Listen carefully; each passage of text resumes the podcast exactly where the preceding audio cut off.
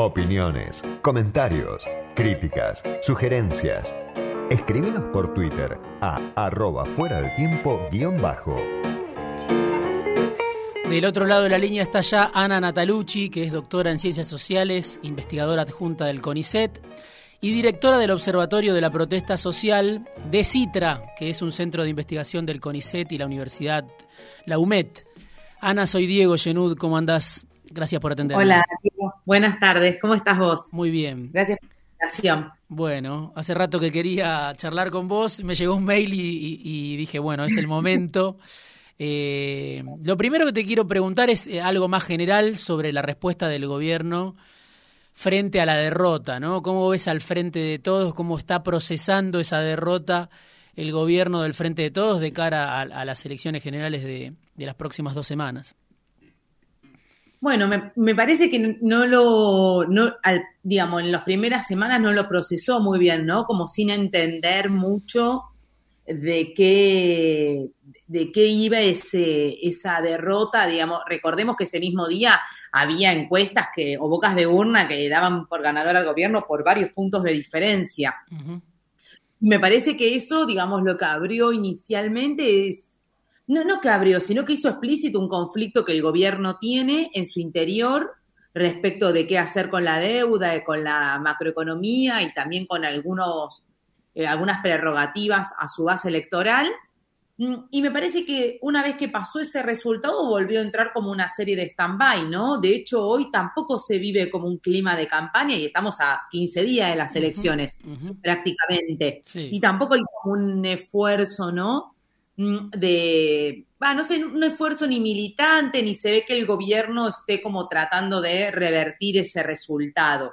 Sobre todo por, por, por esta encuesta, lo pienso en función de esta encuesta que circuló después de las PASO, Mm, acerca de que dos de cada tres bonaerenses que no fueron a votar en elecciones pasadas votaron al peronismo, al Frente de Todes o al Frente para la Victoria, con lo cual podía, puede ser un voto que pueda recuperar el gobierno.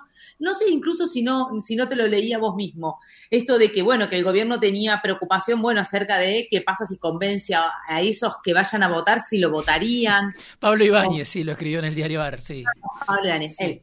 Claro que hay una preocupación ahí porque efectivamente lo que dejan traslucir algunos dirigentes que tienen fuerte presencia en los territorios es que hay mucha disconformidad con los votantes respecto a la política del gobierno. Y la verdad es que el gobierno no hizo, excepto alguna que otra medida media dispersa, no ve, no veo que haya como eh, interpretado el resultado electoral en esta, digamos, no, no derrota, porque las pasos no, no eligen eh, diputados, pero bueno, sí en ese porcentaje que no se esperaba de esa magnitud, ¿no? Y sobre todo en algunas provincias donde también fue a la baja, aunque no perdiera.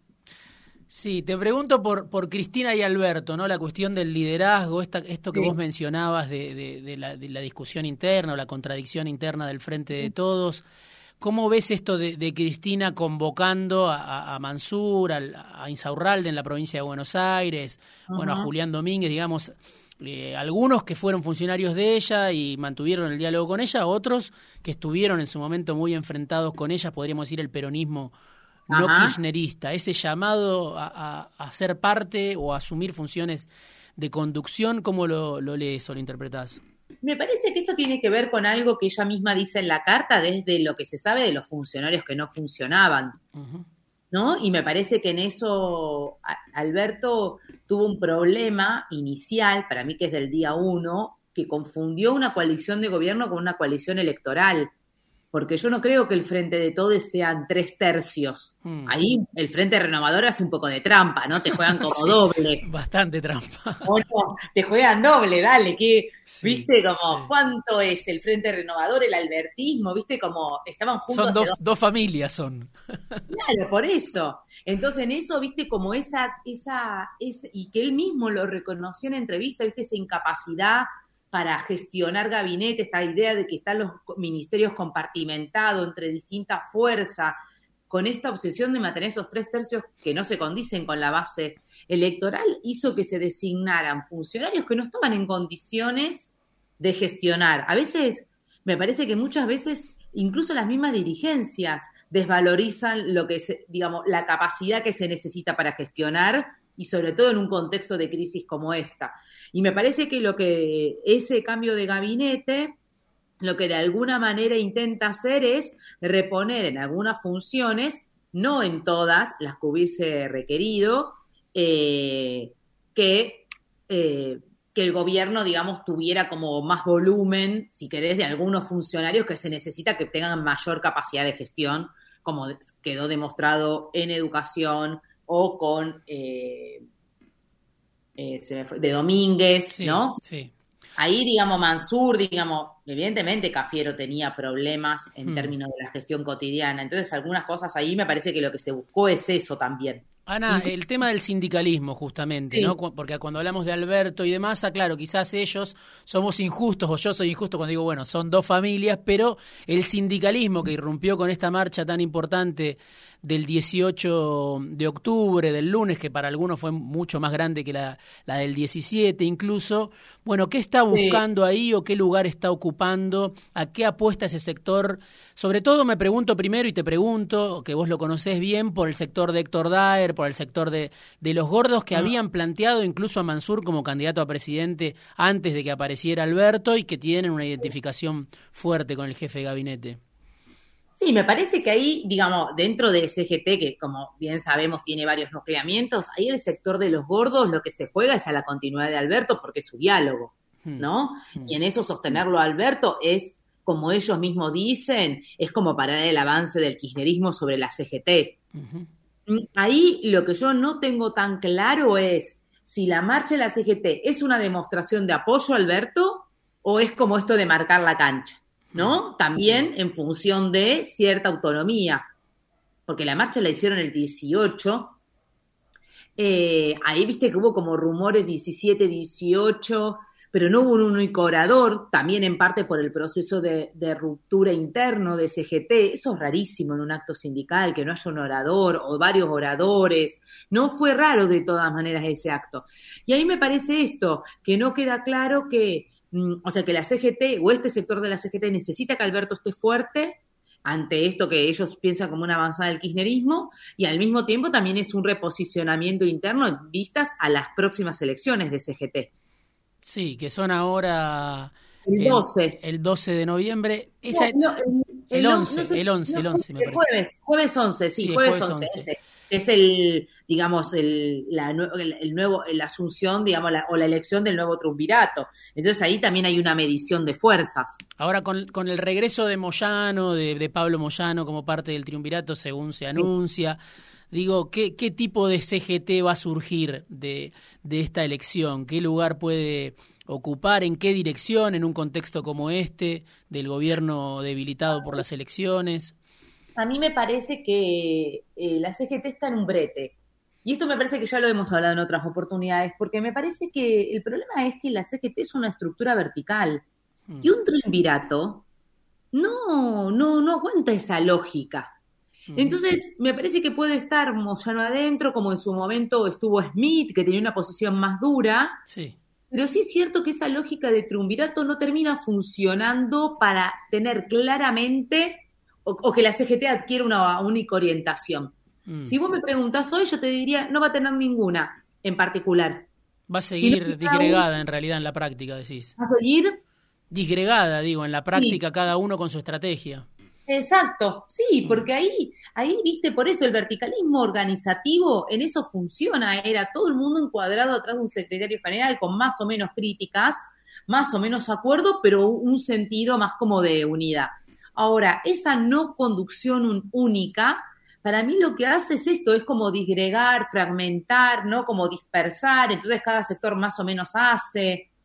Ahí la verdad que no, yo no veo, digamos, que después del 11 haya mucha novedad en función de esto de si vuelve a elegirse un trumbirato.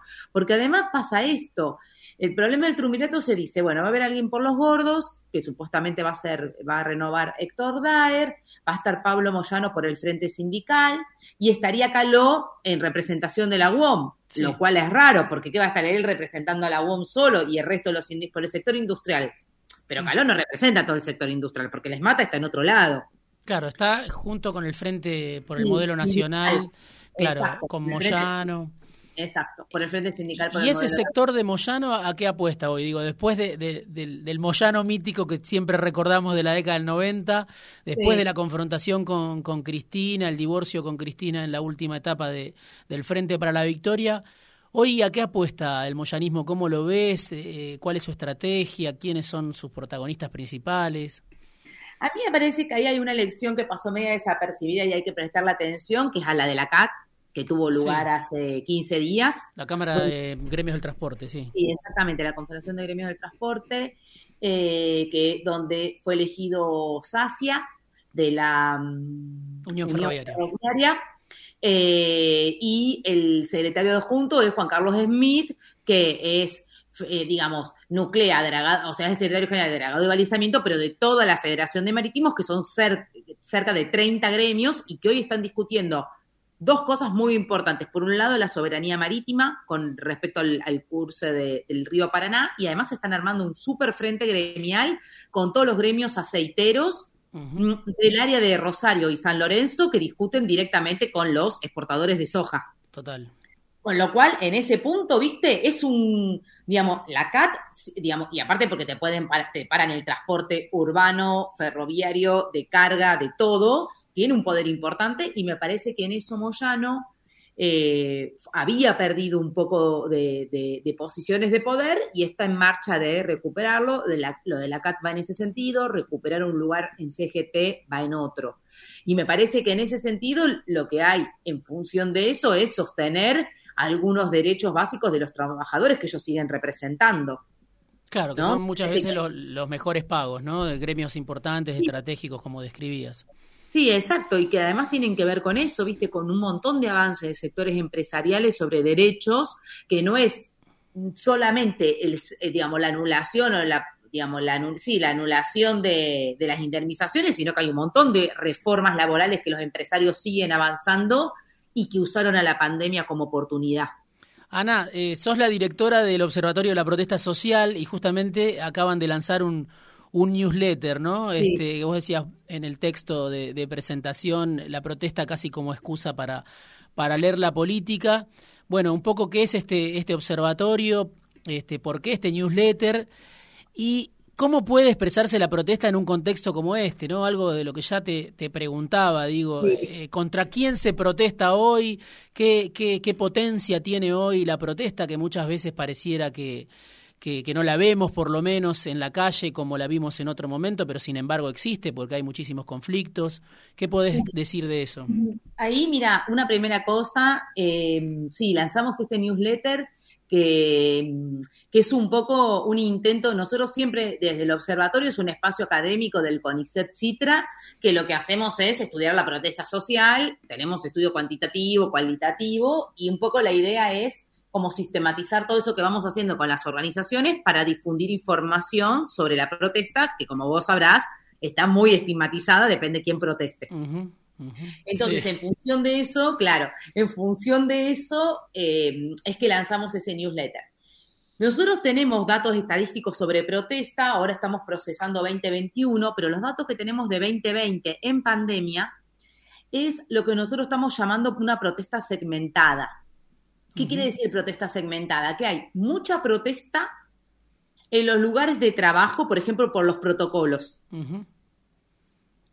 Y hay mucha protesta que lo que hizo fue cambiar de forma, es decir, del lo que llamamos el repertorio de acción, ¿viste? De cómo se manifiesta en el espacio público. Pero hay un nivel muy alto de protesta. Estamos con niveles eh, altos, incluso más que en la época de Cambiemos. Mira vos. Eh, y eso tiene que ver con esto, que no es una protesta que esté coordinada, con otros sindicatos, son protestas, por ejemplo, en la época de Cambiemos, eh, por cada protesta hay tres organizaciones que participan de cada evento, y acá no, acá hay una, un evento de protesta, una organización. Esto es que hay poca capacidad de organización, o sea, de coordinación, hay demandas muy específicas, sobre todo lo que tiene que ver con huelga y con algún tipo de presencia de protesta más física, tiene que ver con las actividades esenciales donde hubo muchos problemas respecto a los protocolos, suspensiones y recortes salariales. Y después hay muchas protestas que tienen que ver con, eh, que tienen que ver con esto, con comunicados, con advertencia de las organizaciones respecto a la situación que se vivía. Y ahí lo que se ve es que no hay ninguna política estatal que haya logrado contener el alto nivel de protesta. Por ejemplo, el 16 de abril se firmó un acuerdo entre CGT y UIA eh, para evitar suspensiones. Eso no tuvo ningún efecto. Siguió habiendo suspensiones y protestas por suspensiones. El gobierno implementa el IFE. Lo que pasa es que implementó un IFE que en realidad no alcanzó para la magnitud de la crisis económica que generaba la pandemia y además para una crisis que ya venía previa. Entonces hay protesta en función de eso. Y lo que sí se ve es que hay, sobre todo en algunos lugares del interior, como Rosario, como Córdoba, como Mendoza, que empieza a haber protestas de comerciantes, Mar del Plata también, de comerciantes, y eso empieza como a abrir y abre el pasaje del el aislamiento al dispo, que era como la, la distancia obligatoria. Entonces en eso hay como, no hay eh, una, sigue habiendo alto nivel de protesta, sigue siendo muy sindical la protesta y esto no es menor porque en condiciones de aislamiento como el que vivimos, los sindicatos siguen siendo casi las únicas organizaciones que tienen una estructura para mantenerse incluso en esas condiciones, que no es algo que puedan tener todas las organizaciones. Y finalmente no hay un cuestionamiento directamente contra el gobierno, pero sí hay alguna objeción a cómo se manejó la política laboral y social del gobierno. Y, eso a mí me parece, digo esto último, sí me parece que ese malestar que a lo mejor no se vio en marchas multitudinarias, de alguna manera explica el voto, el no voto del Frente de Todes en septiembre. Interesante, Ana. Bueno, eh, para suscribirse entonces al Observatorio de la Protesta Social, eh, no sé, te pueden seguir en Twitter o eh, tienen que buscar a Citra. Nos escriben a ops-citra.gmail.com y ahí lo suscribimos.